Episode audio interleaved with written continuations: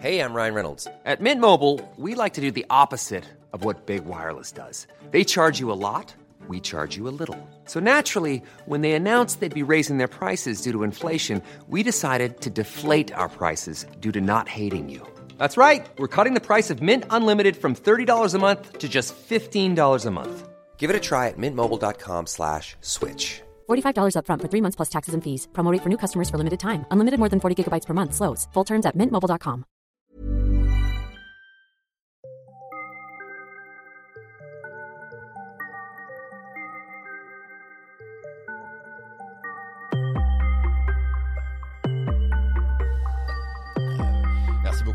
d'être venu. On avait, déjà, on avait déjà enregistré un podcast l'année dernière qui n'était pas sorti. Ouais, c'est vrai, ouais. On avait déjà fait ça euh, pendant euh, une heure ou deux heures euh, dans le 20 Ouais, je me souviens qu'on a, je trouve qu'on avait un peu trop bu du coup. Ouais, c'était bien. On a- Après, j'ai réécouté le podcast. on, on, on buvait, c'était genre 4, 4, 4, 5 bières, je crois, on, avait terminé. Je sais pas. Mais c'était beaucoup, ouais, mais c'était cool.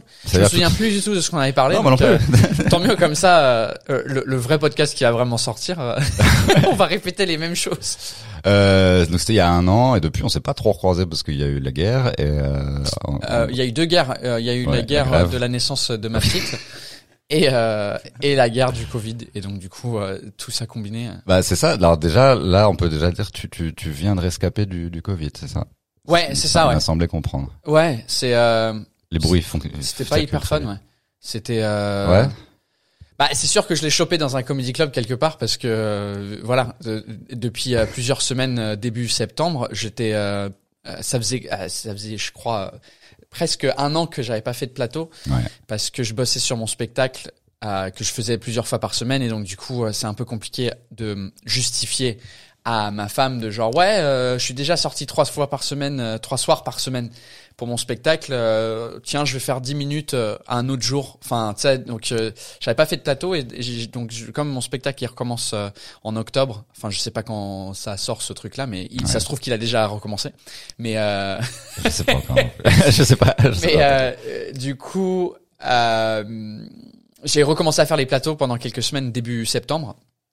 Et euh, et il y a il y a deux semaines, j'ai commencé à, à, à avoir la fièvre et tout ça. Et puis je me dis, oh, oh, here it comes.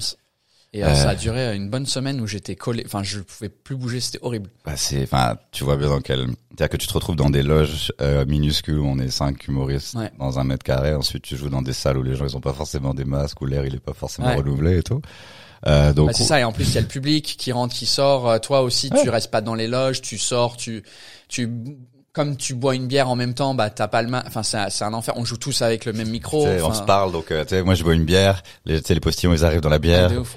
Et euh, non, on sait, on sait jamais. Mais bon, est-ce qu'on aurait vraiment pu empêcher ça, genre de faire en sorte que les je gens crois pas. Enfin, c'est- après, il y a des gens qui, qui, qui, j'ai un pote, euh, enfin une pote, une amie d'une amie qui, qui l'a eu, mais Ouais. qui a été testée positive, mais elle- elle- aucun, même pas le nez qui coule, rien. Euh, et moi, c'était. Euh, Tu l'as refilé à toute ta famille du coup ou pas? Non, c'est ça qui est bizarre. Ouais. C'est ça que je comprends pas aussi parce que euh, quand t'es, quand, quand tu, euh, quand t'es, quand t'es testé positif, en fait, t'as la sécu sociale qui t'appelle tous les jours pour savoir euh, si tu restes chez toi, en fait. Et euh, et ils te disent euh, genre quand tu vas aux toilettes, faut désinfecter les toilettes après. Euh, faut pas dormir dans la même chambre que que d'autres gens. Tu peux, t'appellent- faut manger différemment. On n'a rien changé Ils avec. t'appellent la- tous les jours pour te dire ça ou pas? Hein? Est-ce qu'ils t'appellent tous les jours ils pour te t'appellent dire tous ça? les jours pour vérifier que tu euh, que tu sors pas et que tu pour pour le reste de ta famille ou les gens qui, qui tu côtoies, enfin avec qui t'habites. Mais nous, on n'a rien changé. On a dormi dans le même lit. Enfin, on n'a rien changé. À part que euh, on n'a pas bu dans le même verre euh, parce qu'on sait jamais quel verre d'eau est, est- est à qui. Là, on a fait plus attention, mais à part ça, rien. Et euh, elle a été testée négative, ma femme. Donc, du coup, c'est, soit elle l'a déjà eu Ouais. et on n'était pas au courant, euh, ou euh, tout ce qui se passe avec les masques, c'est de la merde. Parce Bah. que si tu peux dormir dans la même pièce que quelqu'un euh, euh, et qu'il et cette personne attrape pas le le truc, tandis que toi tu l'as, c'est c'est bizarre. Dans le même lit, c'est ça? Ouais, dans Ouais. le même lit, euh, pas- rien. Donc il y a ta bouche au Covid qui fait Bah, et ça. elle, elle est là et et donc là elle a rien attrapé. Peut-être qu'elle l'avait déjà eu, je sais pas. C'est je, je crois que c'est pour moi c'est la seule euh, la seule euh, qu'est-ce que j'allais dire? La seule euh, option euh, viable qu'elle l'ait déjà eu mais qu'elle n'a pas été affectée par. Parce que sinon c'est très bizarre. Parce que si euh, et ce serait drôle si on si elle fait un- le test euh, comment ça s'appelle là, euh, de sérologique là, où, il y a un test où tu peux savoir si tu l'as eu à un moment donné. D'accord. Et si ça, ça, ça revient Ah oui. négatif, là je dis bah les masques, euh, c'est de la merde en fait. Bah, c'est plus une mesure où. Je crois, c'est juste euh, pour montrer, pour montrer qu'on fait quelque chose, parce que sinon. euh, Bah, Sinon, on va leur dire qu'ils ont rien fait. Enfin, tu vois. ça. euh, Mais c'est c'est une situation impossible pour tout le monde, enfin pour tous les gouvernements partout dans le monde, parce que soit ils font rien, euh, tout reste ouvert et l'économie est bien, mais des gens ils sont morts et donc ils disent ouais pourquoi vous avez rien fait? Et s'ils font trop, euh, pourquoi vous faites trop? Enfin à un moment donné, euh, tu peux pas gagner. Et euh, toi, du coup, ça t'a niqué ta tournée ou pas pas pas ton Covid à toi, mais le le virus quoi. Le, le- Euh, les deux ouais. Enfin Ouais. le, le, j'étais en pleine tournée en- au mois de mars. Euh, J'ai plus de son là sur. T'as plus de son? Non, c'est bon, c'est revenu. C'est bon. Euh, le mois de ouais le, le mois de mars c'était la la grosse le gros mois en fait de tournée Ouais. euh, que j'ai fait euh, j'ai réussi à faire trois ou quatre dates euh, avant que ça parte. Et puis après tout a été repoussé quasiment euh, tout à l'année prochaine. Mais il y avait certaines dates qui ont été repoussées à maintenant là. Euh, donc normalement Donc là, tu repars en tournée alors? oui et non je je j'ai trois dates. J'ai Nantes euh, Dijon et Genève. Euh, mais le problème c'est que comme à la base ces dates-là étaient complètes bah maintenant euh, il y a des villes que tu peux pas être jauge complète Donc c'est quoi C'est euh, 70% un truc comme ça? Ouais, donc du coup, euh, soit ça va être reporté, soit euh, genre Nantes, euh, il y a deux salles, il y a une salle de 800 places et une salle de 2000 places. Ouais. Donc en fait, on va jouer dans la salle de 2000 places, mais avec un public de 800. Donc ça, ça va être bizarre. Euh, Bon, j'ai l'habitude. mais euh, ouais, je sais pas, c'est c'est chiant en fait. En fait, ce qui est hyper chiant, c'est que euh, nous, on nous laisse pas jouer dans des théâtres où les gens ils sont obligés de mettre des masques, euh, mais juste à côté, t'as un restaurant où les gens euh, ils sont en face, et ils peuvent être 10 autour de la même table en train de se cracher dessus parce que euh, ils boivent et ils mangent donc ils ont pas de masque. Donc je comprends pas la logique en fait. Non, non, bah je pense que tout le monde est très confus. Mais euh, Puis après les restos maintenant ils pleurent. Oh, on ferme à 22h, ta gueule. Nous on n'a pas ouvert encore en- donc euh, j'ai un, j'ai un, un métier qui existe plus en fait. J'ai l'impression. C'est genre ah merde. Ça fait C'est huit pour ça ans que je fais du stand-up. ouais, c'est pour ça que tu te mets au podcast. Bah oui, c'est fini. Donc on est dans une cave et puis bon bah voilà, en direct de la guerre. Ouais.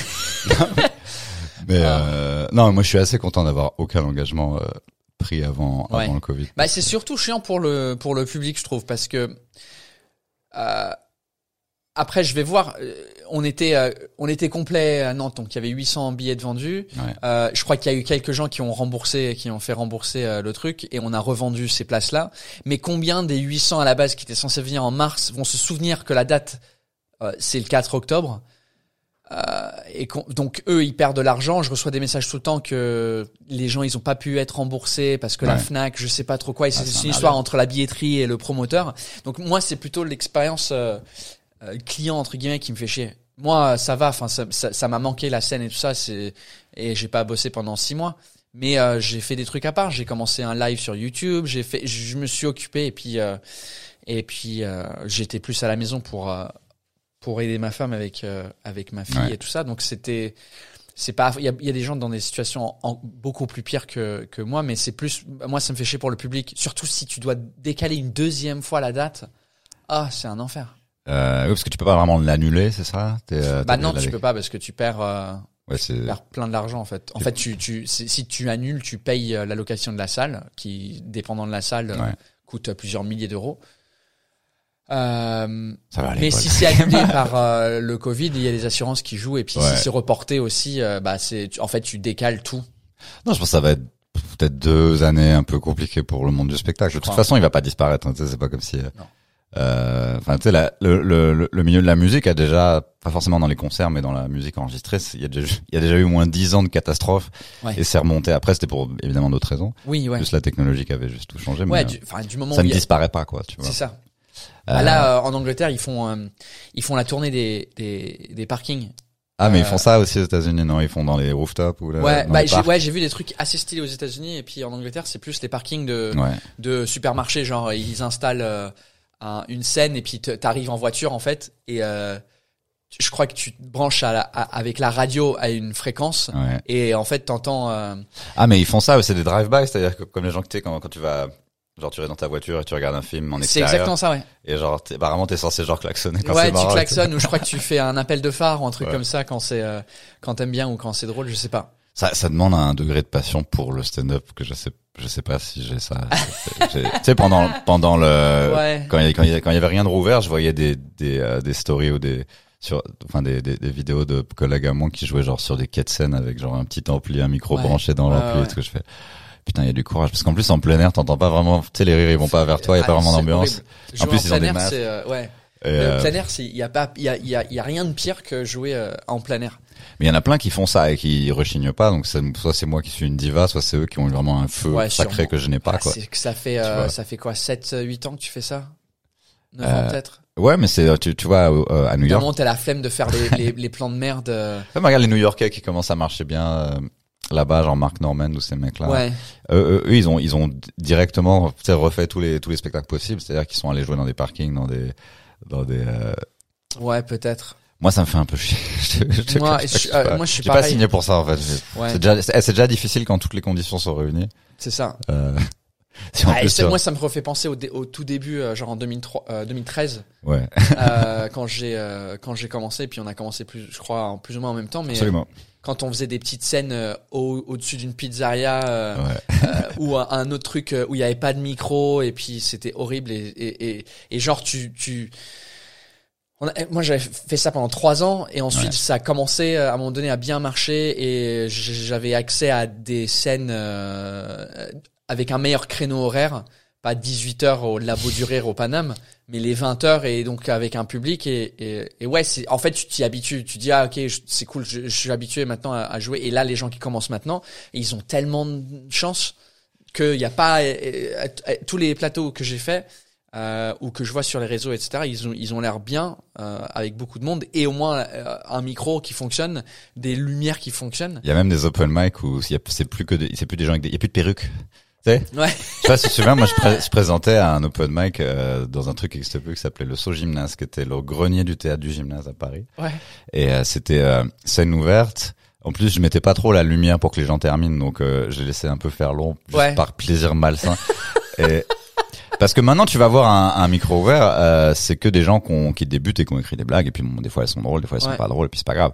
Euh, celui que je présentais en 2013-14, c'était euh, des fois tu regardais, tu dis, mais c'est quoi? C'est genre, c'est pas, Ouais, c'est pas du stand-up, c'est pas du sketch. Le mec, il a une perruque, il crache des tucs. ouais, J'avais un gars, je sais pas, il avait, il avait pris plein de trucs dans sa bouche et il les avait mâchés, il les avait recrachés par terre. Et tu sais, je dis, en fait, qu'est-ce que, Qu'est-ce que tu fais, c'est c'est ça, c'est des vraies scènes ouvertes, euh, ouvertes à tout quoi. C'est Ouais. pas des scènes ouvertes de, de stand-up, c'était des euh, des scènes ouvertes de, de tout et n'importe quoi. Et puis euh, et puis bah ça, je crois que là, surtout sur Paris, ça commence à, à aller. Enfin, le stand-up est, de- est vraiment devenu un truc. Je crois que c'est un peu grâce à Netflix qu'on a accès, on a accès à, à, à du, du du vrai stand-up entre guillemets. Euh, facilement et aussi que à- depuis plusieurs années les Montreux Comedy euh, euh, Festival sur YouTube c'est du stand-up qui ressort c'est pas euh, euh, il y a dix ans euh, c'était des gens en perruque euh, sur ces Ouais. festivals là qui qui sortaient qui faisaient bah, c'était un autre style d'humour et du coup euh, je crois que ça, ça va mieux pour pour les gens qui dé- enfin ça va mieux oui et non dans le sens où euh, ça va mieux parce que le public sait à quoi il, il- il- pourquoi il vient Ouais. et euh, les conditions techniques sont sont sont mieux que nous quand on a commencé. Sauf que le truc plus difficile, c'est qu'il y a tellement de gens maintenant euh, qui commencent que c'est plus difficile entre guillemets de de, de de gagner du respect dans le milieu, de, de percer que nous euh, à notre époque. bah, c'est, Parce qu'on était ouais. on était 12. Mais en fait, c'était aussi une histoire de timing. Peut-être que ça va se reproduire encore. euh, moi, je sais que avant que j'arrive, il se passait des trucs et qui se passaient plus. Enfin, c'est-à-dire, t'avais, t'avais la génération de Bref qui avait, qui avait commencé euh, Mm. avant. Mais en fait, moi, quand je suis arrivé, c'était euh, 2012. Et en fait, ils avaient tous un peu disparu des plateaux et commençaient à bien marcher, à partir Ouais. en tournée, à faire leur spectacle. Euh, ce qui a laissé un no man's land total. En fait, il restait plus que... Je croisais encore Seb Melia, il y avait Yacine Bellos de temps en temps. tu, tu voyais Kian que j'en dis de temps en temps qui passait euh, tester des blagues, mais globalement, putain, il y avait de la place, quoi. Tu vois, Oui, genre, euh, ouais. j'ai pas, j'ai pas trop galéré à trouver des plans. Bon, Ouais. la première année peut-être, mais j'étais vraiment, il y avait- déjà il y a pas grand chose et j'étais à chier. Ouais. Mais c'est vrai que, ouais, c'était vraiment genre, tu sentais que on arrivait après une bataille et qu'il fallait repartir un peu. euh, euh, et c'est là qu'on s'est croisés. en vrai, ouais, c'est ça. En vrai, si t'arrivais à faire rire euh, sur tes 10 minutes, Ouais. t'arrivais à faire rire 50% du temps, tu te faisais rappeler direct. Ouais. Euh, parce que euh, t'avais, euh, je sais pas, je crois que moi, dans mon souvenir, avant, euh, enfin, entre 2013 et 2016, là où j'ai vraiment fait beaucoup de plateaux avant de commencer mon premier spectacle, euh, je dirais qu'il y avait 10 scènes, il y avait 10 plateaux, quoi. Ouais. Total. Et c'était pas 10 par jour, c'était euh, 10, euh, euh, il y avait le Paname évidemment qui tournait, le saut gymnase c'était une fois par semaine je crois le, le, le truc, il y avait euh, la rigolade dans un bar avec un pan. euh, Ouais, ouais, ça existait. Sur le, Oh, c'est il y avait même, euh, il y, avait un truc, on jouait dans une pizzeria à un moment, genre, Ouais. euh, qui s'appelle le Rendez-vous. ouais. Et, euh, Et il y avait deux trois bars random que Alex Nguyen organisait. mais ça, euh, c'est des trucs, en fait, ça existe encore. Et c'est juste que il y en a plus et que c'est un peu mieux géré. Ouais. Et ce monde-là, il est, tu peux encore euh, faire ces plateaux-là, mais il y a plus d'humoristes, ils sont déjà un peu plus motivés, ils ont écrit Ouais. des blagues. Euh, moi, à l'époque, c'était dark. Moi, je me souviens, c'était vraiment genre, je sais pas si c'était parce qu'on, c'était aussi un peu en hiver et tout, mais moi, j'ai un souvenir où c'était genre, on allait jouer devant deux personnes dans l'hiver à Pigalle et euh, c'est là quand Bah moi c'est c'est ouais c'est ça ça fait repenser à, à la la j'ai toujours chez moi j'ai encadré euh, le le 1,20€ ouais. euh, les premiers la, la première fois que j'ai touché de l'argent en tant que stand-upper où je me suis dit euh, ça y est je suis pro. Euh, c'est pas vrai. C'est juste que je me dis ça si je continue ça ça va être un bon souvenir à avoir. Donc le- l'euro 20 il est cadré euh, encadré chez moi. Et c'était euh, dans une soirée qui s'appelait Calamity Joke. Ouais, j'en ai parlé avec dans un Tania. bar qui s'appelle Calamity Jane, je crois. Et euh, et il y avait moi, toi, Tania Dutel. Ouais, exact, Je crois que c'était présenté par Franck Brusset. exact. Non, c'était Tania Dutel qui présentait. C'était Tania qui présentait. Donc il y avait Franck, moi, toi, elle et euh, il y avait une. Euh, non, je crois qu'on était on était soit quatre ou cinq et le mec il- ils étaient cinq mecs. Ouais. C'était un dance floor et en fait c'est comme si tu imagines une boîte de nuit avec un dance floor. Limite ils ont pas éteint les lumières qui qui font du, de la- Ouais. du bruit par terre, tu vois. Et euh, On avait un micro, on n'avait pas besoin de micro. micro de karaoké sans fil comme ça genre bonsoir, bonsoir, bonsoir.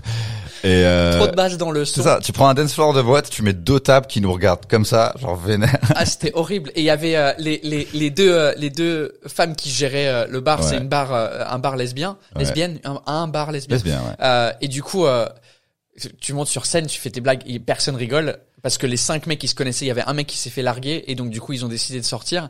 Et donc du coup, tu t'es en train de manger une merde monumentale sur scène et tu vois les deux euh, nanas derrière le bar qui sont là, mais qu'est-ce que c'est que cette merde? Ah ouais parce que moi j'ai un souvenir que c'était le seul qui rigolait à mes blagues. Ah ouais, pas moi. Euh, je dois pas être très inclusif parce que je racontais la bise. C'était un moment où je faisais la bise et tout ça sur scène. Et, euh, et, et ils ont laissé, ils ont lâché euh, 5 balles, donc euh, 1 euro chacun. On a divisé ça entre, euh, je suis nul en maths, 1 euro 20 fois 5 divisé par 1 euro 20, c'est quoi? Oula, euh, mon cerveau va exploser. 5 pas- divisé par Jesus. Christ. Attends, 5 euros divisé par 1 euro. Oh, Jesus Christ. 5 divisé. Attends, seulement, attends, on s'en bat les couilles. Paul, de ton histoire. Euh, Il y a des gens qui écoutent qui, qui savent déjà parce que Ouais, ouais, sont- déjà- Bref, on, et, euh, on, a divisé un truc. Bref, j'ai un euro 20. Et euh, ça, c'était vraiment des. Mais ça, ça se passait, euh, je dirais une fois sur deux. Les soirées étaient comme ça à, cette- à cette époque-là. C'était un peu difficile, moi je me souviens. Bah, justement, l'open mic dont je t'ai parlé, je crois que c'est là que je t'ai rencontré. C'était en 2013. Et je crois qu'à l'époque, tu bossais encore chez Apple. Ouais, ouais. Euh, t'as- et t'avais la bise, hein, c'est ça? Tu faisais le sketch de la bise? Sûrement, ouais, T'avais peut-être. t'avais encore... Je, je pense que c'était plus vraiment habillé comme ça systématiquement, mais c'était là à l'époque c'était vraiment Euh, genre... chemise Ouais, blanche, chemise- cravate noire. Ouais, c'est ça, ouais. cravate noire. et c'est marrant Comme un parce, putain de mormon, quoi. parce que dans... dans dans ce podcast, en, dans ce podcast, dans ce euh, dans cet open mic, c'était vraiment donc, donc perruque, euh, tu sais, des, des gens qui dansent, des numéros. Ah, J'ai une bande son, alors tu vois là, euh, tu vois là je dis saucisson, donc tu lances euh, Lady Gaga euh, à 5 minutes 30 et euh, et, et j'ai vu toi arriver et euh, je crois qu'à l'époque tu commences attends est-ce que tu commences ouais tu commençais avec un accent british c'est ça? C'est ça, ouais. et au, mi- et au milieu tu disais bon je vais arrêter avec cet accent Ouais. de merde euh, mais je me souviens surtout que tu criais beaucoup de trucs sur tu parlais je sais plus it makes me shit Oui, ouais. et j'avais dit bon bah on dirait en gros un mec intelligent qui parle de caca c'était comme ça que j'avais vu le truc à l'époque tu vois genre voilà ce qu'il nous faut Ouais. Un mec qui euh, qui bosse chez Apple mais qui veut dire des horreurs tu vois Ouais. c'est ça qui était marrant Ah, c'est drôle, j'avais pas, j'avais jamais euh, pensé à ça comme ça, mais ouais, effectivement, c'était exactement ça. C'était, euh, ouais, c'était, euh, tu te souviens bien de, de, de, de ce moment-là. Ouais, c'était, oh là là. Et euh, d'ailleurs, tu serrais la main à tout le monde, ce, que, ce qui n'est- ce qui n'arrivera plus jamais, je pense. Oui, au- ouais, c'était, euh, je serrais la main à tout le monde, je fais la bise à tout le monde dans le public. Ouais. euh, Dans les yeux Ouais, C'est ça, tu te mettais à crier des fois. oui. ouais. Et, euh, et, bon, déjà, ça marchait, ça marchait très très bien à l'époque. Euh, Bah au début, euh, j'ai galéré. Au tout au début, c'était nul parce Ah ouais? que euh, déjà le le, le comme enfin le français c'est pas ma langue maternelle donc du coup déjà j'étais pas hyper- je suis toujours pas à l'aise en français sur scène mais euh, tout au début je, parlais comme ça et puis euh, je racontais ce que je racontais euh, en anglais j'avais commencé en anglais Ouais. ici je crois que c'est là où on s'est rencontrés sur un plateau euh, anglais et euh, et donc je faisais les mêmes blagues euh, en français, sauf que ça ça passait pas du tout parce que euh, il y avait un problème de crédibilité de qui j'étais en fait. Dans le sens où euh, c'est quand je monte sur scène et il y a 12 inconnus qui me regardent et je commence à parler, c'est pas tout de suite évident que je suis anglais. Bah surtout si tu commences, euh, bah si tu commences éventuellement. Avec... Non, tu commençais avec l'accent. euh, non, pas ouais. tout de suite. Euh, au- au- au- les, les- je dirais les, les premières 50 fois que je suis monté sur scène en français, Ouais. euh, j'avais pas trouvé ce ce truc là encore. Et donc je montais, je, salut, je m'appelle Paul, je suis anglais et puis euh, voici Ah ouais. les trucs que j'ai racontés. Ah, C'était avant que je te rencontre ça peut-être. Et, euh, et, et ça rigolait pas. Ça rig- Tout le monde s'en foutait parce que je- c'était genre, mais t'es pas anglais en fait. Ta gueule. T'es je t'es qui en fait? Qu'est-ce que c'est? Et, euh, et c'est après ça qu'à un moment donné où, où j'ai commencé à, à, à ajouter un faux accent au début pour avoir cette crédibilité de je suis anglais. Donc ah bonjour, bonjour, fuck you, fuck you. Euh, je disais quelques phrases en anglais euh, comme ça, les gens ils font ah ouais c'est pas juste un français qui, qui se la raconte, c'est un, Ouais. c'est un vrai anglais. Et euh, Fuck you, fuck. Ouais, c'est ça. Hello, hello, fuck you, fuck you. Et ça rigole et ça, Ouais. ça fonctionne. Et après, j'ai fait le truc de, je change mon accent. Et après, sou- souvent, ça, là, à partir de là, c'était, ah, le bâtard, il nous a eu. Et après, les gens étaient prêts à écouter les autres trucs que j'avais à, à raconter. Et après, une fois que j'ai fait ça plusieurs fois, ça a été télévisé. J'avais fait le Marrakech du rire et Montreux, euh, avec ce sketch-là. Ah non, moi je trouvais que t'avais même eu un buzz avant avec juste une vidéo que t'avais tournée euh, un peu rapidement. Genre déjà t'avais fait une vidéo un peu genre limite pilote, c'est épisode 0, euh, c'était Euh, la bise dans un dans le Paname, je Oui, crois. ouais, ouais, ouais. Déjà ça. avait très bien marché, ça il me semble. Ouais, ça, ça va hyper bien marcher. Euh, Est-ce que c'était peut-être pas à ce moment-là que non, c'est ouais, enfin, je... c'est quasiment à ce moment-là où j'avais arrêté l'accent Ouais. parce que je me suis dit ah, les gens ils savent euh, qui je suis s'ils viennent voir du stand-up. Euh, euh, ils, ils ont vu la vidéo donc ils savent que je suis anglais donc j'ai pas besoin de cette crédibilité là. Mais euh, figure-toi que même maintenant là, les derniers, dernières semaines où je faisais des plateaux, je suis pas il y a il- dans la salle il y a il y a 70% qui me connaissent pas Ouais. et je suis toujours obligé de euh, de de de de, de set up le fait je fais plus l'accent mais euh, je, je fais une intro de 3 4 minutes qui explique qui je suis et pourquoi je parle bien français et que je fais des fautes quand même et euh, voilà. Et ensuite je peux passer à autre chose. Ah, si joues, exactement euh, le même problème en anglais en fait. Et, euh, ouais. Parce que c'est- c'est- apparemment ça servait à rien d'apprendre à vraiment bien parler une langue avec genre le son qu'il faut et tout parce Ouais. qu'en fait les gens même les, les américains ils te regardent genre Ouais. c'est bizarre Bah, c'est- ouais, ça fonctionne. C'est, c'est, c'est pas un, un, un bon truc à voir si tu parles la langue. En plus, tu fais des fautes Si tu tu- fais du stand-up, parce que du coup, euh, là, il faut tout. te- Après, euh, c'est sûr que si mon niveau de français était pas aussi bon qu'il est, j'aurais jamais pu, je crois, faire un spectacle qui a autant, aussi bien fonctionné en France. ouais Parce que euh, je crois que les Français euh, ont un peu la flemme d'écouter un accent pendant une heure et demie. Tu Euh, vois ce que je veux dire? Ils ont la flemme de ouais Les, oui, on, on, on- mais la VF c'est à cause de la VF ça ils ont ils veulent juste Ouais, ouais. entendre des gens qui ont des voix qu'ils connaissent Mais je veux dire un accent, euh, un, un accent quand on parle euh, français, tu vois. Si, si je parlais comme ça vraiment euh, toute la journée euh, en anglais, oh il nous casse les couilles lui, avec son minutes, accent de euh, merde sept minutes c'est gérable, mais une heure euh, tu fais ah, bon. Et puis de toute façon tu vas pas te forcer à parler comme ça ce serait ridicule Non, mais ce que je veux dire c'est que tu vois euh, Seb Marx, Ouais. euh, notre euh, notre pote, euh, du coup je crois qu'il il- lui, lui, euh, des fois il galère avec euh, avec le spectacle parce que les gens ils c'est c'est en fait j'ai eu des- j'ai eu juste le retour de deux trois personnes que Ouais. que je connaissais qui sont francophones qui ont dit ouais c'est j'adore ça mais c'est juste ça ça ça me fatigue d'écouter un, un accent donc je crois que c'est c'est quand même bien de de dans notre cas de- d'avoir un accent que les gens ils ah, je sais pas je, je raconte de la merde là je sais plus ce que je raconte. Euh, non non bah, c'est très intéressant. Je sais pas Mais- si c'est je sais pas si c'est euh, si c'est vrai ou pas. Euh, bon c'est de la théorie moi je, je sais pas. De toute façon je peux pas faire semblant de quoi que ce soit toi non plus tu vois. Mais euh, ça ouais ça m'énerve un peu parce que ah je sais pas ça me j'aime tu peux arriver à un niveau de fame où t'as plus besoin d'expliquer quoi que ce soit Non, après, tu vois, ouais, mais- oui. Mais euh, il y a des moments dans, dans, dans, dans ma quand je regarde euh, des gens sur à la télé ou à la radio ou Ouais. des, des, des trucs, il y a des moments où je me sens frustré parce que j'aimerais bien pouvoir faire de l'humour un peu plus universel, tu vois, Ouais. qui est moins lié à- aux langues et moins lié à ce truc de de de de, de bilinguisme entre guillemets. Mais après, euh, quand je vois certaines émissions et tout ça, je dis mais c'est de toute façon c'est impossible, je peux pas parce que euh, C'est impossible. Enfin, c'est beaucoup moins facile à marketer, du coup. C'est, bah, c'est même pas le marketing, c'est juste que je serais pas capable. Je vois des, tu sais, je vois des gens, des chroniqueurs à la radio, des chroniqueurs Ouais. à la télé, et ils sont drôles et je peux pas. Je, je, je en français, c'est, j'ai pas les, j'ai pas le, le, le the skill set, j'ai pas les, les outils pour. euh, c'est pas la même forme, ceci dit, euh, être sur scène et la chronique, c'est encore une Non, autre mais ma- même sur manière d'écrire. même sur scène, quand je vois, quand je vois des gens, euh, des humoristes qui sont en train de tout niquer sur scène avec Ouais. des blagues vraiment euh, grand public, je me dis ouais, j'en ai écrit deux trois blagues comme ça, mais c'est c'est juste. euh, après, je me dis bon, c'est pas mon délire. tant- Mais je sais pas, j'ai toujours. euh, je Ça crois que c'est un problème psychologique que j'ai depuis que je suis jeune, que j'ai toujours eu envie d'appartenir à un groupe Ouais. et j'ai jamais appartenu à rien. Faut et, et, et j'appartiens toujours à rien parce que dès qu'on parle de la scène euh, stand-up française, je suis jamais inclus dans le truc parce que je suis pas français. Euh, Dans ma tête, tu es inclus, Paul Taylor. Ouais, mais merci. mais c'est parce que euh, on, on a commencé ensemble et puis euh, tu joues en anglais aussi. Mais euh, je sais pas, il y a toujours, je- forcément, T'as pas forcément envie de faire partie d'un club, hein, tu sais, euh, faire partie d'un groupe, ça veut, c'est, c'est, j'ai jamais enfin, j'ai jamais trouvé que c'était une super idée. Il y a toujours un moment où ce groupe implose, où il te rejette parce que t'as pas été exactement comme il fallait Ouais, à ce moment-là. Vaut mieux créer ton propre groupe. Ouais, ou même juste être un, quelqu'un qui peut un peu rentrer dans un peu dans tous les groupes, mais sans être vraiment dedans, tu vois. T'es pas obligé de faire partie d'une clique forcément. Tu sais, Ouais. c'est, plus vraiment le lycée, on s'en fout quoi. Oui, non, c'est vrai. Mais dans le milieu, euh, c'est, c'est, je sais pas. Il y a des moments où, où, où je suis hyper content. Ouais. Et il y a des moments où, euh, je sais pas, ça me, ça me frustre.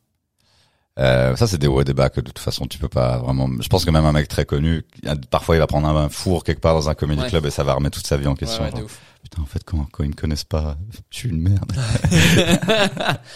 du coup, moi, moi, quand je t'ai connu, parce qu'il y, a- eu une phase où t'étais encore chez, tu bossais encore chez Apple et tu faisais, euh, bah, tu parlais déjà en public, il me semble, tu faisais des conférences. et Ouais, c'était ça. J'étais, euh, j'étais formateur.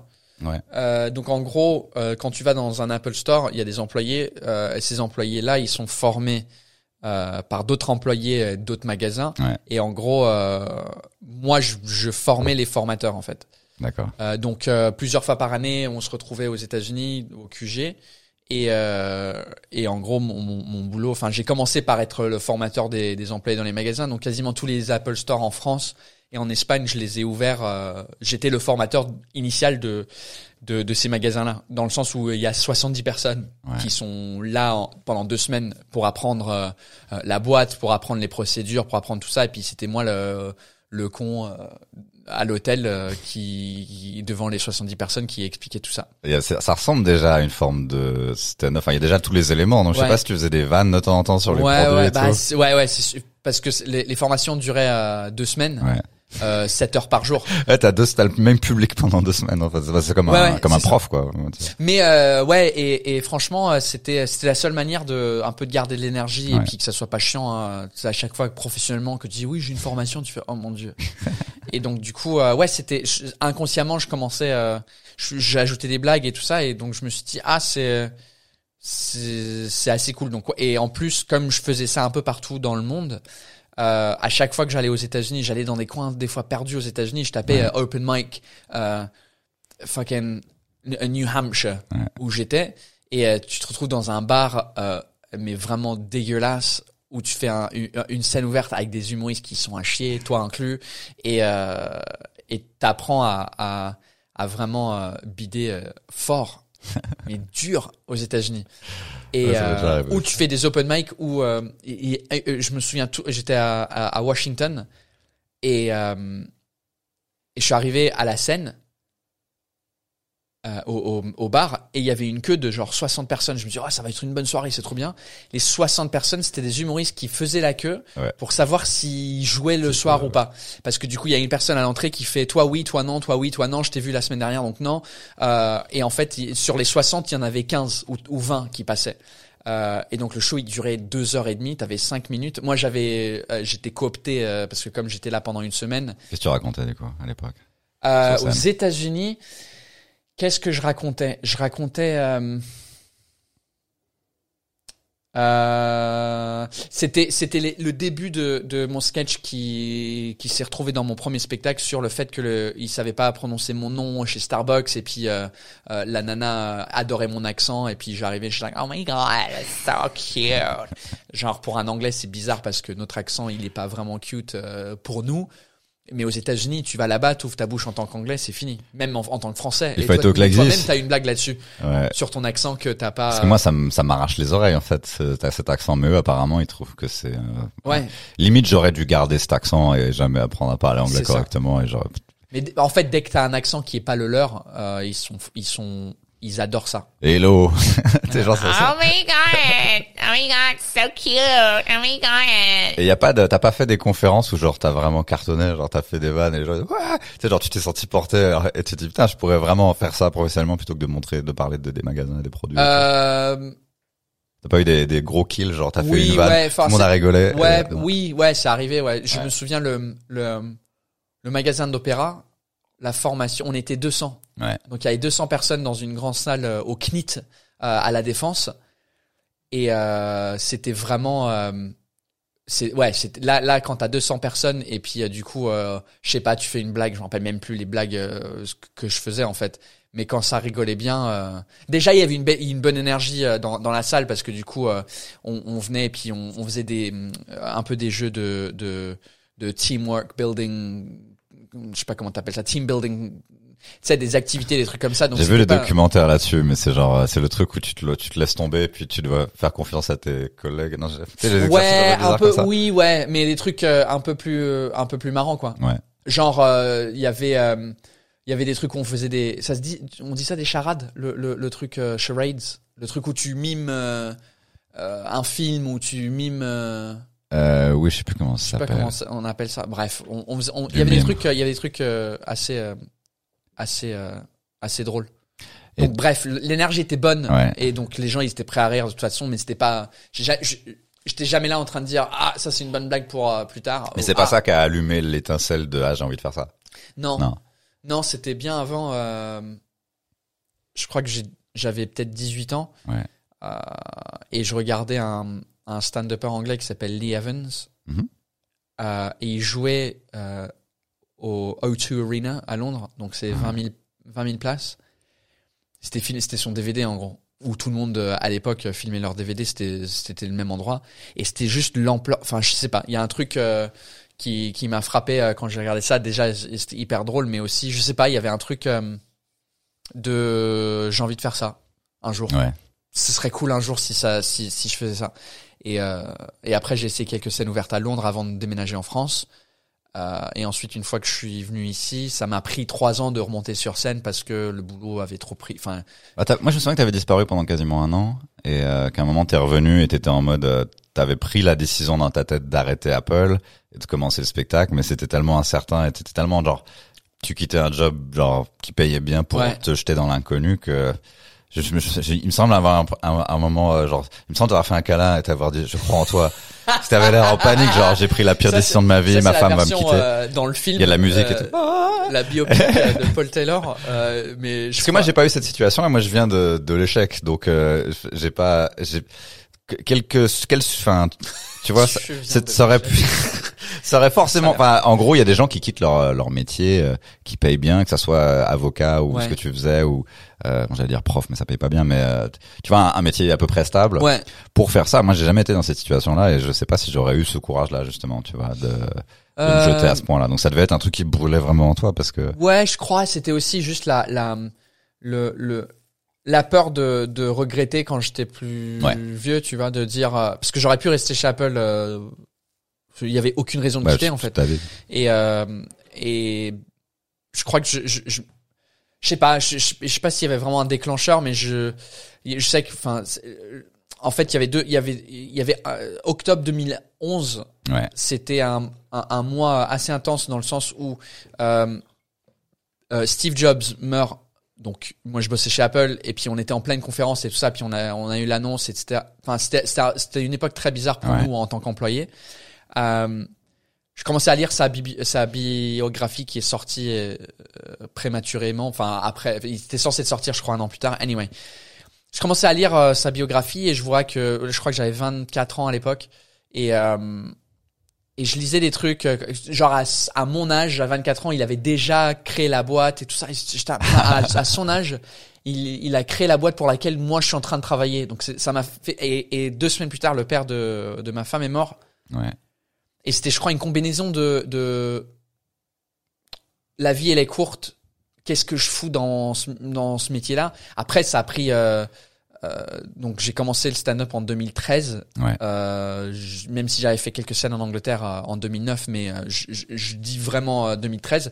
Donc, ça a pris un an et demi. Après, euh, il fallait qu'on qu'on qu'on gère la mort de, de du père de, Ouais. de ma femme. On a dû vider son appartement, etc. C'était c'était ça a pris un an avant que je monte sur scène et je crois que c'était ce truc de faut que j'essaye de faire un truc de pour moi-même de moi-même et monter un truc euh, à moi plutôt que travailler pour quelqu'un et j'avais un j'avais un une citation que j'avais téléchargée sur mon téléphone Ouais. et la citation c'était quelque chose genre euh, you should try and follow your dreams because if you don't you'll end up working for somebody else who is Ouais.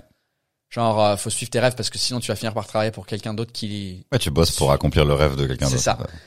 Et, euh, et donc c'était ça un peu le, le, le, ce moment qui a duré deux ans et demi, Ouais. euh, de me dire ok je vais me lancer. J'ai commencé et puis au bout de deux ans et demi je voyais que je voyais qu'il y avait un plafond à pas être à Paris tout le temps parce que j'étais en vrai sur l'année si tu comptais tous les jours j'étais six mois pas à Paris Ouais. et six mois à Paris avec le boulot. Et je voyais que si je voulais que ça devienne plus que 10 minutes sur scène euh, et accéder à d'autres scènes plus importantes ou euh, commencer à, à, à créer un spectacle et pouvoir jouer, il fallait que je, il fallait que je, fa- il fallait que je prenne la décision de de dédier 100% de mon temps là-dessus. Donc je me suis donné, en fait, en vrai, je me suis donné trois ans. Je me suis dit, ok, cool, je vais quitter mon boulot.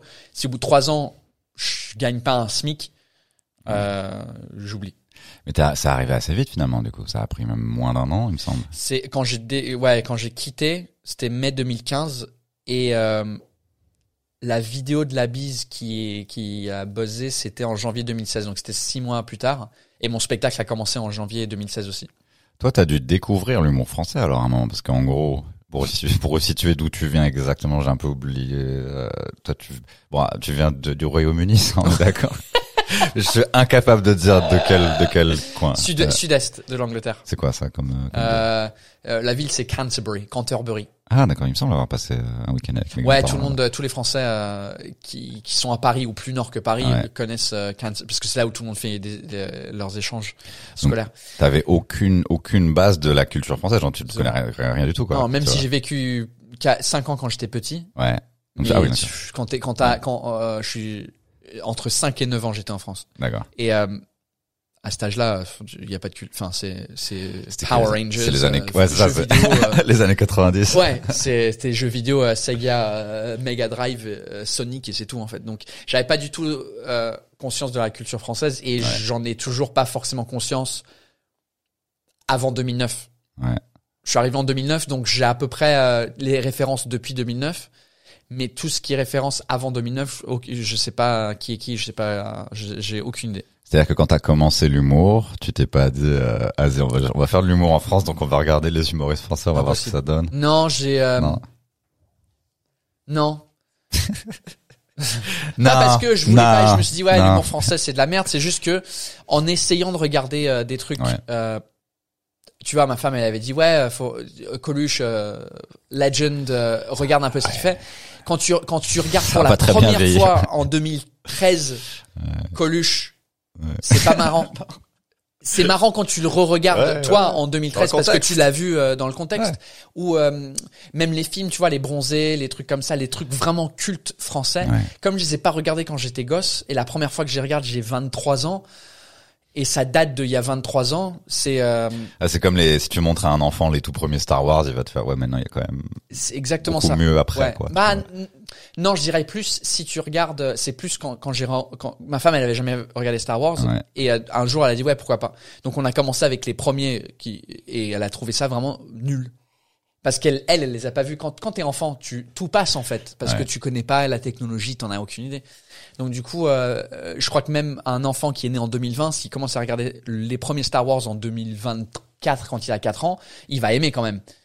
Euh, bah, au niveau des effets visuels, ça ressemble de plus, enfin, ça, va- ça va de plus en plus ressembler à un film de série Z au fur, au fur et à Oui, mesure qu'ils en ouais. font des meilleurs et des, et tu sais que euh, ma génération a détesté la trilogie d'après et Mm. finalement, euh, les, les, les gens qui étaient vraiment enfants à l'époque, les gars, bah, ou même les enfants de maintenant, bah, ils préfèrent ces films-là.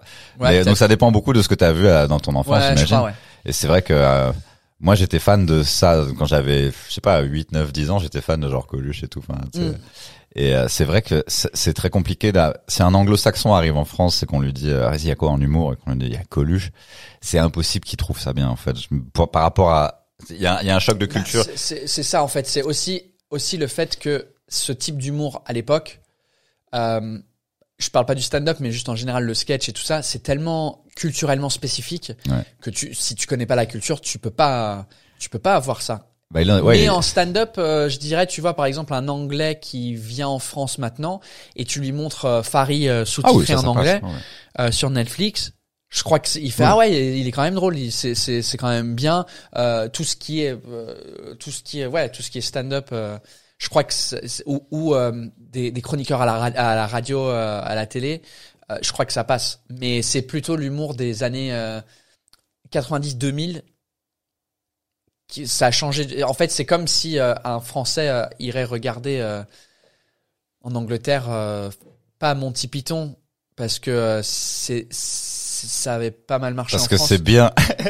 Non, non, non, pas tu du vois, tout. du coup, ça vieillit mieux parce que c'est des gens. Non, qui parce que même moi je trouve ça nul parce que j'étais pas, je suis pas de la génération. Ouais, je suis pas de la, je suis pas de la bonne génération. Si j'avais euh, 20 ans de moins, euh, plus pardon, euh, je j'apprécierais, mais j'ai jamais vraiment. Mais une autre, euh, ah, je sais pas, une émission comme euh, Faulty Towers, c'est un autre truc avec euh, John Cleese. Ouais. Bah là, tu regardes ça maintenant euh, en tant que français, tu, même en tant qu'anglais, tu fais mais c'est quoi ça en fait? Donc ouais, c'est euh, Donc t'avais aucune référence de comment être sur scène basé sur. euh, Bah moi non mais j'ai pas cherché euh, à être j'ai en fait j'ai cherché euh, à être moi-même mais évidemment inspiré euh, de de mes humoristes préférés à l'époque et du stand-up que je connaissais de OK, on fait des blagues comme ça, on raconte notre propre vie, euh, c'est c'est ça le stand-up en fait. Donc j'ai pas Donc t'as en fait. découvert finalement l'humour français, à part, à part les quelques vidéos de Coluche que t'avais regardées, t'as découvert ça en faisant toi-même du stand-up et en rencontrant euh, Ouais, je les sais autres même gens pas sur si les. j'ai découvert l'humour français, je sais pas ce que ça veut dire en fait.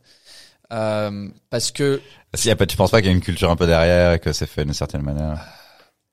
En termes de stand-up, je- pour moi, c'est euh, c'est pareil que que qu'en Angleterre, aux États-Unis. C'est juste euh, l'ana- l'analogie que j'utilise souvent, c'est que comme ça existe depuis euh, 15 15 ans, enfin, en vrai, la culture de stand-up existe depuis moins de 5 ans en France. La culture de, il y a des comédie clubs, on fait ça. et- et- La vraie culture, ce serait déjà on vole pas des blagues et, et les, pré- et les prédateurs sexuels, euh, ils montent plus sur scène pendant Ouais. un certain temps, tu vois. Mais Oui, mais euh, ça, mais déjà, mais je vois très bien ce que tu veux dire, effectivement. Dans le sens où, euh, où, euh, en fait, ça existe, on va dire, depuis 10 ans.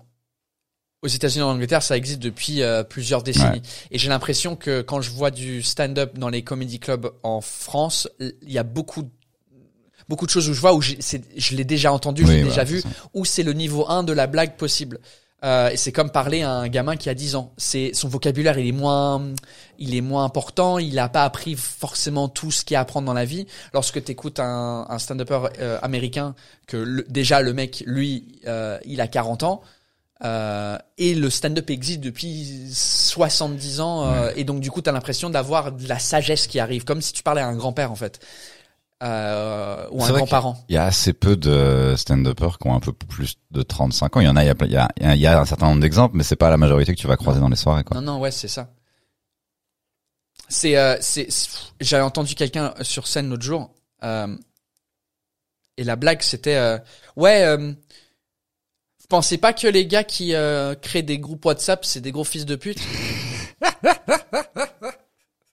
Et c'était tout. Il y avait pas de de suite en fait. C'était Ouais. la blague, c'était le truc. Je dis bah ouais, mais where's the joke Enfin, oh, Ah ouais, vois dingue, très bien ce que tu décris. c'est un bon angle, mais rentre euh, trop. Enfin, je sais pas moi. F- je- je- je- il faut, euh, faut développer un peu. Attends, mon casque est merdique, je vais, je vais l'enlever parce que Ouais. je n'entends plus.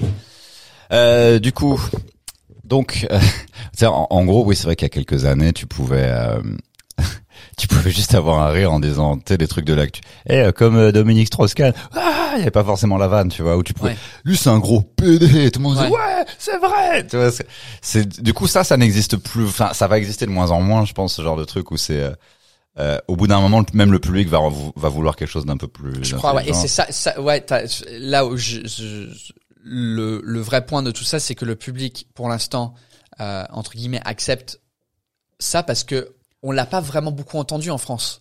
Des blagues euh, observationnelles de la vie euh, par rapport aux États-Unis. Là, maintenant, aux États-Unis, si tu commences à parler de euh, euh, ouais, euh, je suis dans un groupe chat, les- le gars il fait Jesus Christ, non, euh, ouais, I'm on on. Tinder. Ouais, c'est- du hack material en, en vrai. Ouais, les vannes sur les Sauf Si applis. t'arrives à trouver un, un angle vraiment exceptionnel et c'est ce qu'ils font là-bas, mais ici on n'a pas encore eu euh, ce, ce- cette cette culture de stand-up qui a été répartie dans. Le, tu vois, si- en fait, si tu dis le mot stand-up euh, dans une petite ville quelque part en France, Ouais. euh, personne sait ce que c'est. Euh, Ils vont te dire, souvent ils te répondent, ah ouais, mais moi j'aime pas l'humour communautaire. C'est ça. Et en fait, euh, à, à Pa- dans les grandes villes et à, et, et à Paris, c'est pas c'est pas un problème vraiment, mais mais du coup, il- on n'a pas encore eu une explosion. Il y a aucune émission prime time télé française euh, pas cryptée qui montre du stand-up. Non, et finalement, bah, c'est, Il y a le Marrakech du rire, mais la, ma- la moitié de la- du Marrakech du rire, c'est pas du stand-up, c'est euh, du sketch ou euh, des anciens, euh, la- la- ancienne génération, euh, genre des réhabitants qui qui font pas du stand-up en fait. Et donc du coup, c'est pas un il faut une en fait le il faut euh, ce que je dis depuis tout le temps il faut il faut une émission qui est sur TF1 euh, un samedi soir à 20h euh, qui, où tu fais un showcase dans un vrai beau théâtre à Paris euh, ou à Bordeaux ou dans une grande ville française avec des des gens qui parlent aux Français pour les Français. Parce que Marrakech le truc compliqué c'est que tu sais que devant toi devant toi devant toi t'as 3000 Marocains Tu savais pas, toi? Fait le Marrakech. et je j'ai mangé C'est vrai? une pas- merde Ah, bah, raconte-moi, moi je veux savoir. Ah, Qu'est-ce qui s'est passé? C'était Bah, quoi, quelle année, déjà? Le problème, c'est que un, je suis anglais, deux, je suis blanc, et trois, euh, euh, je connais Tu es pas. roux. Je, je, je suis roux, euh, je suis un peu gros, et je connais Non. aucunement la culture euh, maghrébine parce que Ouais. c'est c'est pas euh, dans la culture anglaise en fait. On connaît pas, on, on sait que ça existe évidemment, mais on connaît pas euh, la Euh, culture comme vous. Oui, parce que c'est pas la même vague d'immigration et que du coup ça. c'est, euh, Nous, euh, c'est un, un- un- l'Inde, Pakistan, Ouais, euh, ça. et tout ça. Jamaïque Donc, aussi, non? hein Jamaïque aussi, enfin, Jamaïque, ouais. Et donc du coup, euh, j'arrive avec tout ça et je sais pas quoi raconter et je sais que c'est ma première grosse télé en France. Ouais. Donc je sais que je suis obligé de faire le truc de l'accent parce que personne me connaît. Euh, mais dans ta tête, les gens ils disent de M6, ils font non mais t'inquiète, tu joues pour le public à la maison. bah pas non fou. connard parce que euh, en fait il y a 3000 personnes devant moi. Et s'ils rigolent pas, euh, moi je passe un très mauvais moment sur scène. C'est pas juste euh, je bloque les oreilles et je fais les. Euh, Joue- alors, joue comme euh, les blancs à la maison, euh, comment ça se passe, tu vois Et tu sais, tu laisses des pauses pour des rires qu'il y a pas, comme si, joue comme si t'étais en train Ouais. de cartonner, t'es là genre, ouais, je suis trop fort. Mais euh, heureusement avec gros le four. montage ça, ça ça passe. Ouais. Mais ouais, c'était vraiment dur. C'est enregistré. Tu fais deux soirs. Tu fais le, le, le je crois le vendredi et le samedi. Ils filment les deux et ensuite euh, euh, ils prennent le meilleur, enfin de, de- des deux. Et donc le, le premier soir c'était un bid monumental. Ouais. C'était vraiment mais une des pires scènes de ma vie. la la pire scène. Ouais, c'est même pas une des pires, c'était la pire. Sais, parce qu'en plus, tu sais que tu le sens, euh, c'est-à-dire qu'au, au- sur scène, tu sens que ça marche pas. Ouais. Et tu- Bah tu sens au bout de la euh, première deux phrases Ouais. où tu, tu normalement dans les comedy clubs à Paris t'as un rire, là t'as pas de rire, tu fais oh shit. est-ce qu'à ce moment-là, tu te dis, bon, il y a des caméras. C'est en direct ou pas? Euh, C'est non, non, non. Euh, donc, le- donc, premier soir, nul. Euh, je rentre, à la- il y a une grosse soirée après, moi je rentre à la maison déprimé euh, euh, et énervé sur moi-même que j'ai pas réussi à, à, à- ça faisait je sais pas ça faisait 3 4 ans que j'étais dans les plateaux à Paris et j'avais trouvé cette minute qui cartonnait qui fonctionnait mais là devant ce public là euh, me shit! ouais c'est exactement ça ouais crickets Tu t'es le- pas, tu t'es pas fait huer, quoi, siffler, non. Non, et en plus, comme c'est en plein air, t'entends pas vraiment. Ouais. euh, je crois que ça c'est moins mal passé de ce que je pense, Ouais. mais j'étais énervé et j'étais triste et ça m'a ça m'a énervé parce que je me dis putain c'était euh, c'était un gros truc quoi. Et donc j'ai j'ai j'ai travaillé comme un malade, j'ai répété, j'ai essayé. de- changé quelques blagues et tu sais, je me suis auto pump euh, dans la chambre d'hôtel. Euh, T'as fait du chat. ouais, Shadowbox. Ouais, ouais. Et, et, et la journée après, il y avait des activités planifiées parce Ah. que ils aiment bien recevoir. Mais moi, j'étais genre, I don't give a shit. I need to do well on stage. Va faire du canyoning. Non, c'est pas vraiment Maroc. Et deuxième soir, pareil. C'était. Ah, ça- donc le deuxième fois, ça n'a pas euh, pris non plus. Deuxième soir, c'est- je l'ai, j'ai, j'ai juste pas réussi à parler à ce public. Est-ce que la deuxième fois, tu sors de scène, genre, genre bon bah, c'est, enfin t'es plus surpris comme la première fois où t'as, dû le faire. Genre, oh, moi, Bah, au bout de la deuxième blague encore quand ça fonctionne pas, euh, en fait tu, tu lâches, tu fais fuck ouais. I'm never gonna. It's it's just not my audience. Tu sais, il y a des fois où tu dis euh, ouais, il faut jamais blâmer le public parce que euh, Si, si, les ouais, en fait non. C'est la théorie, c'est-à-dire que si, si tu fais du stand-up euh, depuis pas longtemps et qu'à chaque fois tu dis que c'est la faute du public, tu vas pas progresser. Ceci dit, sur 100 passages, il y a peut-être une fois, peut-être sur juste une blague, hein, parfois. Enfin, c'est pas jamais, jamais de la faute du public. C'est juste que c'est un mauvais réflexe euh, Ouais. à avoir de, de toujours remettre ça sur le public parce qu'il vaut mieux. Après, si si si si si t'arrives à jamais faire rire aucun public, c'est ton c'est c'est toi le problème en fait. Ou alors ouais, ou juste faire rire un type de public en particulier. Bah à ce moment-là, market pour eux et, et va ça, pas jouer fait. ailleurs. Quoi, Bah, tu vois. c'est- et, et c'est un peu euh, ce que je disais tout à l'heure, c'est un peu mon truc. J'ai- J'arrive à faire rire. euh, Enfin, je- euh, parce que j'ai pas envie de faire le même sketch d'il y a cinq ans qui marchait bien euh, pour un public français Ouais. parce que je me dis ouais tout le monde l'a déjà vu etc mais en vrai j'avais trouvé euh, ouais 10 minutes euh, qui fonctionnaient bien et le spectacle au complet fonctionnait bien pour le public qui venait me voir donc en fait si tu si les gens ils avaient vu ma série euh, et ils avaient bien aimé donc ils sont venus voir le spectacle Ouais. c'était le même délire je suis anglais j'habite en France et je raconte ça en fait Ouais. euh, et que je continue à raconter maintenant, mais j'ai une fille, donc il y a, il y a plus de trucs de paternité aussi maintenant qui sont assez intéressants, mais il y a toujours ce truc de euh, culture, euh, etc. Donc si t'es pas intéressé par ça, euh, euh, tu vas pas aimer ce que je fais et tu vas trouver ça nul. Comme euh, les 3000 personnes à Marrakech, c'est difficile de, de, c'est comme si un Marocain venait en Angleterre et faisait euh, euh, Ouais, les vannes sur une culture. que non, attends. Pas, quoi. euh, pire, je vais je vais faire un, un c'est comme un Marocain qui allait aux États-Unis Ouais. et qui parlait de euh, comment c'est difficile la vie en Angleterre. Oui, donc ouais, c'est ça, d'accord. Je Tu vois dire, ouais. je monte à Marrakech et je dis ouais, je suis anglais, j'habite en France. Euh, en France, c'est même si les Marocains ils ont quand même une bonne culture de la France, euh, c'est pas leur culture en fait. Et donc du coup, moi, je suis en train de raconter moi une autre culture, comment je gère Ouais. dans une nouvelle culture qui est toujours pas la culture des gens devant moi. What was I, what did you expect? Bah déjà, si moi je vais aux États-Unis et que je parle de mon expérience en France, tout le monde s'en fout. Tu vois ce que je veux dire Un peu. Ça- c'est euh, comme si tu allais aux États-Unis et tu parlais de ton expérience en Suisse. c'est encore moins relevant. Tu vois ce que je veux dire Du coup, t'as lancé, là, t'as fait un spectacle entier pendant quoi, deux ans, c'est ça euh, Trois. Ouais. Et euh, moi, là, donc quand on a fait le podcast que qu'on n'a pas pu sortir euh, pour un problème de son, bref, euh, t'étais sur de- le. d'alcool. Oui, bon, bah, ça. j'ai, du coup, j'ai même pas pu vraiment écouter ce qu'on avait dit parce que le son il était un peu fucked up. Ah ouais. Il y avait des coupures et tout. Et euh, bref, euh, qu'est-ce que je voulais dire? Ouais, donc du coup, à, ce- à ce moment-là, t'étais sur le point ou en train de travailler ton premier, ton deuxième spectacle? Euh, il me semble que tu l'as lancé. Moi, j'ai fait la première partie euh, euh, ouais. on- sur un bateau. C'est ça hein? Oui, ouais, c'est ça. Donc j'avais, j'ai commencé le deuxième euh, en, enfin, je l'ai rodé en août de l'année dernière, Ouais. euh, pendant un mois au point virgule, et ensuite je l'ai commencé en octobre pour de vrai. Ouais. Euh, octobre, novembre, décembre, j'ai fait trois mois au flot. Euh, et ensuite euh, début de tournée janvier, février et début mars, et ensuite ça, ça a été euh, coupé. Et là, je reprends à l'européen en octobre. Trop bien. Est-ce que, parce qu'il me semblait que t'avais l'air, enfin, t'avais l'air d'avoir des difficultés à, ou des doutes en tout cas sur, ah, est-ce qu'il est aussi bien que le premier? Ouais. Est-ce que je dois encore parler de Ouais. peut-être d'être british ou pas?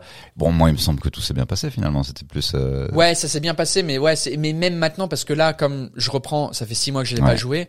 Euh, il y a deux trois jours, j'ai j'ai réécouté euh, euh, sur mon téléphone un enregistrement de Bordeaux, de juste avant euh, le confinement, et euh, j'avais envie de me tuer en fait. C'est quoi C'est le rythme C'est tout, c'est les blagues, c'est tout.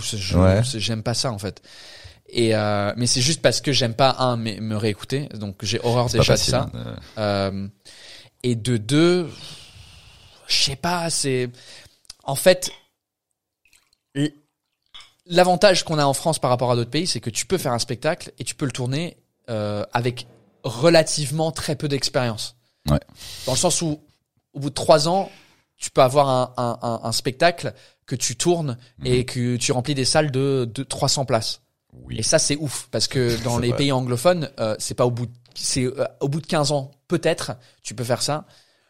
Euh, mais l'inconvénient, Ouais. c'est que ça devient assez vite facile de jouer pour ton public entre guillemets. Si tu as trouvé une communauté euh, en ligne avec euh, des vidéos, des capsules ou des chroniques ou peu importe, et tu as une communauté en ligne, c'est très vite euh, facile de remplir une salle après, de dire "Hey les gars, euh, je fais mon spectacle." Ouais. Euh, Il y a 80 personnes qui viennent le lendemain. Sauf que ces 90 personnes-là, c'est les gens qui te connaissent, qui t'apprécient, et donc ce que tu racontes euh, euh, vont, va forcément les faire rire.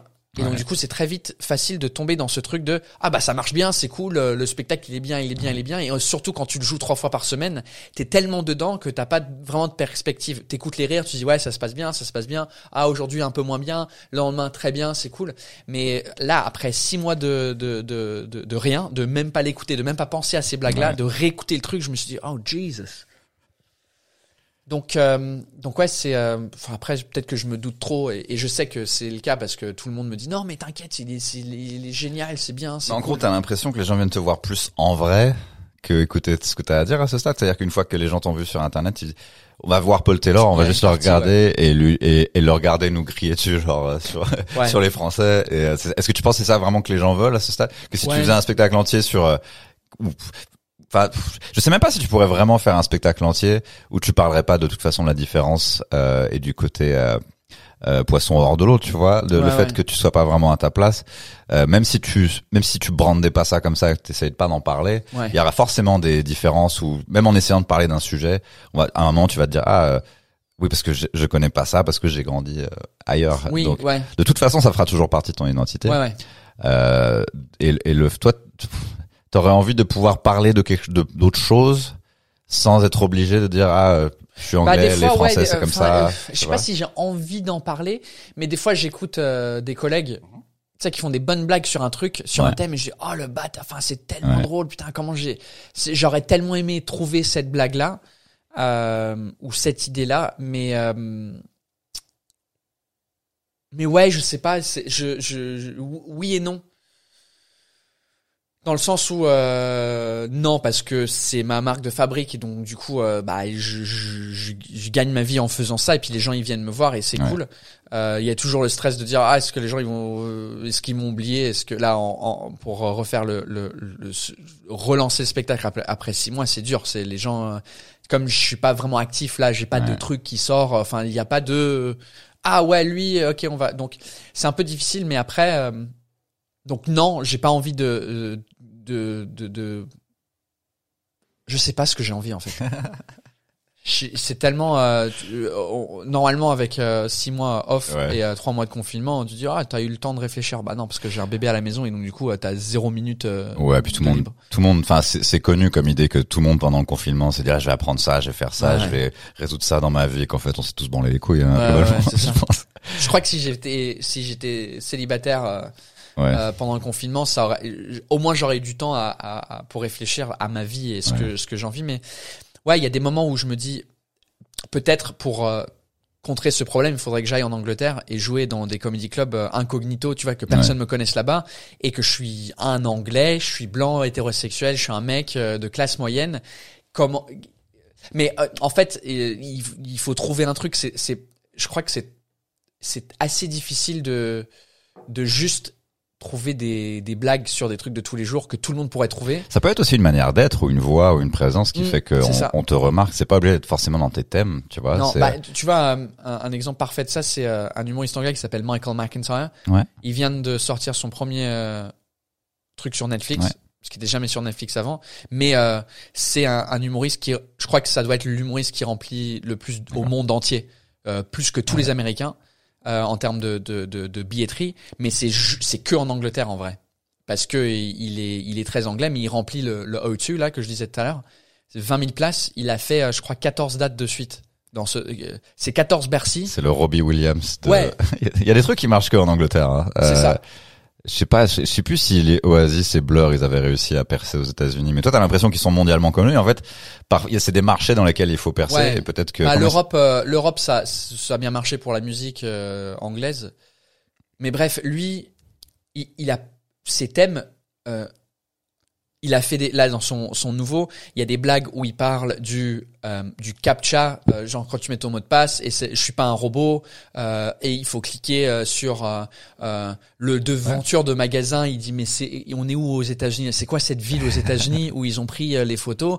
Et qu'est-ce que tu fais si le truc il dépasse un petit peu? Est-ce que tu tu vois c'est des trucs de base en fait. Entre guillemets c'est des thèmes banals de toute la vie. Toujours. C'est tout ce qu'il fait depuis le début et il cartonne mais c'est parce qu'il a une euh, identité il a une voix il a un physique sur scène euh, Parce que c'est ça, ça, peut, qui rend le truc ça euh, peut aller au-delà de, de l'expérience, euh, un anglais en France, tu vois, ça Mm. peut, ou d'un anglais tout court, ça peut être aussi ta propre manière de, tu sais, ta propre, euh, euh, rage sur une, une, une- tu vois une certaine t'es pas enfin tu vois quand tu regardes Bill Burr Mm.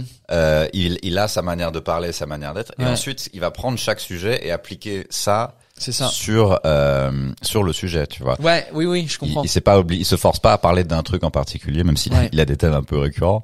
Mais euh, ouais. mais c'est euh, c'est là que tu crées le on, peut vouloir t'écouter pour autre chose que ah il est anglais. Ça peut Oui, être ouais. euh, j'aime bien comment il pense euh, certaines idées qu'il a. Euh, voilà en tout cas moi mais c'est juste que euh,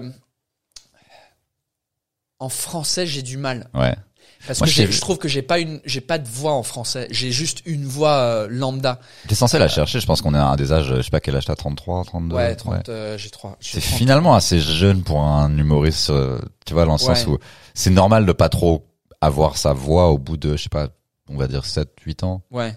C'est euh, c'est elle est forcément déjà un peu plus développée que quand t'as commencé. Oui. Et euh, Bah, il faut des opinions déjà. C'est c'est la blague de, de, de Rémi, je crois, euh, qui fait. euh, moi, j'aimerais bien avoir des opinions en fait, parce que moi, j'écoute des gens et je suis d'accord avec la dernière personne. Donc du coup, je suis un peu, moi, je suis un peu pareil. Euh, mais oui, effectivement. Mais aussi le truc, c'est que si j'ai une opinion sur un thème, ouais je sais qu'il y a un chroniqueur euh, ou un autre humoriste qui est déjà qui fait déjà ça, qui a déjà la même opinion que moi et c'est genre ok, bah, qu'est-ce que qu'est-ce que je vais rajouter euh, peux avoir la meilleure blague, hein, tout simplement, la meilleure blague Ouais. ou la meilleure manière de le dire. Ou euh, il y a aussi une manière d'être sur scène qui fait que ah, ce mec-là est meilleur qu'un autre parce que il sait aussi être devant des gens et, et s'exprimer. Euh, C'est vrai. et en plus, tu dis que t'as rien fait, mais moi, il me semble que t'as lancé un podcast pendant ce, ce confinement. Oui, c'est euh, c'était euh, en fait j'ai fait des j'ai commencé à faire des lives sur YouTube euh, tous les jours où c'était euh, euh, happy hour à 17h ou 18h où euh, tous les jours euh, j'étais en live Ouais. et euh, je buvais une bière, je, je parlais avec les, les gens euh, et au fur et à mesure c'est devenu des trucs où il y a une partie où je parle avec mon pote québécois où on apprend un peu de québécois cool. euh, des phrases québécoises. euh, je, je demande aux gens leurs, leurs expressions préférées et puis j'essaye de les traduire dans la langue inverse. Euh, donc c'est devenu un, un truc et euh, je l'ai fait. J'ai fait genre euh, 70 euh, épisodes de ce truc-là. Et ensuite je, je suis parti euh, en en break et là je, je vais recommencer et en fait au début c'était que sur YouTube Ouais. et ensuite euh, j'ai tenté de faire YouTube et Facebook en même temps euh, utilisant un, un truc de restream euh, ça coûtait trop cher et puis ça, je- ça m'énervait donc je l'ai pas fait. Et après j'ai pensé à, à prendre juste l'audio en fait et rendre ça en podcast Ouais. pour ceux qui peuvent pas se mettre devant YouTube pendant une heure mais qui ils prennent Ouais. le métro tous les matins, euh, ils peuvent écouter la version audio euh, du truc. Donc euh, j'ai Est-ce que t'as pas lancé Il me semblait que t'avais lancé un autre truc en anglais ou pas avec une autre humoriste américaine qui s'appelle Sarah? ah oui j'avais fait un euh, mais ça c'est un truc un peu plus pro ou euh, C'est pour apprendre l'anglais ou un truc ouais c'est un il y a Audible qui est un, à la base un site web de de, de audiobook Ouais. où tu écoutes les livres euh, mais ils se lancent dans les programmes originaux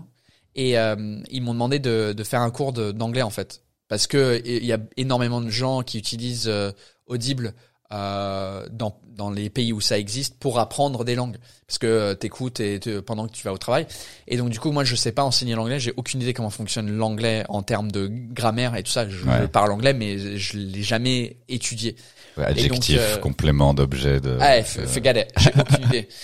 Et donc, du coup, j'ai, j'ai appelé ma pote Sarah, euh, bah, tu, ta pote, enfin, on la connaît, elle est l'humoriste aussi. elle, elle fait du prof, euh, elle fait du prof, putain. Elle fait, euh, elle fait prof en, elle, elle, elle a été prof d'anglais. Ouais. Elle est prof d'anglais euh, et elle est marrante et donc du coup, euh, à la base, euh, on pensait que ça allait être un peu un podcast comme ça. Tu vois, l'idée c'était ah, on, on va Ouais. parler en anglais et puis, euh, on- on- mais en fait c'est c'est hyper monté. Euh, et donc du coup, c'est c'est- quand tu l'écoutes, ça fait pas podcast, ça fait euh, D'accord. C'est un programme. euh, Mais c'est pas genre original. l'anglais appris par Paul Taylor et c'est genre toi qui gueule dans, les- dans les écouteurs. Fucking hell, mate! fucking adjectives. euh, learn the fucking irregular verb. Mais je suis sûr que ça fera un carton en plus. Ouais, Bah pas, pas forcément pour les enfants, tu vois, s'il y a des s'il y a des, des gros mots, mais au moins tu sais pour les adultes qui, mais, euh, qui ouais, apprendre l'anglais. oui, ouais, je crois, ouais. En fait, j'ai j'ai pensé à faire un, une série, euh, une, une autre série vidéo pour euh, YouTube, Ouais. euh, un peu sur ce truc-là, de, de basé sur un de mes sketchs sur les anglicismes, Ouais. où euh, je raconte que le footing ça existe pas. euh, nous on dit jogging, mais vous jogging c'est le pantalon que tu mets pendant que tu fais du footing. Et donc tous les mots ing en français euh, n'existent pas en anglais en fait. C'est c'est c'est vous les utilisez mal. Et euh, j'avais euh, j'avais une idée de de de d'apprendre aux Français euh, l'anglais en désapprenant l'anglais que vous connaissez déjà. Genre footing, vous pensez que c'est un mot anglais? Non.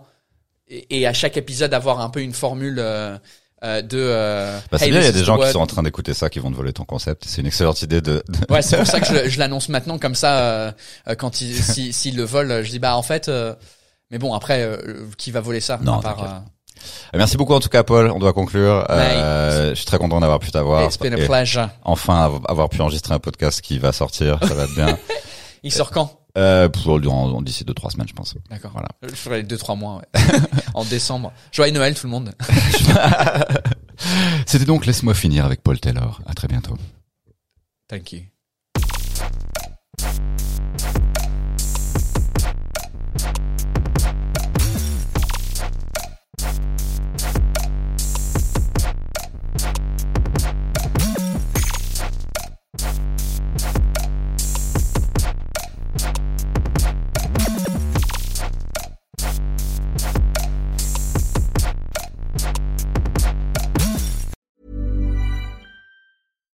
When you make decisions for your company, you look for the no brainers. And if you have a lot of mailing to do, stamps.com is the ultimate no brainer. It streamlines your processes to make your business more efficient, which makes you less busy. Mail checks, invoices, legal documents, and everything you need to keep your business running with stamps.com. Seamlessly connect with every major marketplace and shopping cart. Schedule package pickups and see your cheapest and fastest shipping options from different carriers. With rates up to 89% off USPS and UPS rates. And with the Stamps.com mobile app, you can take care of mailing and shipping wherever you are. Make the same no-brainer decision as over 1 million other businesses with Stamps.com. Sign up with code PROGRAM for a four-week trial, plus free postage and a free digital scale. No long-term commitments or contracts. That's Stamps.com. Code PROGRAM.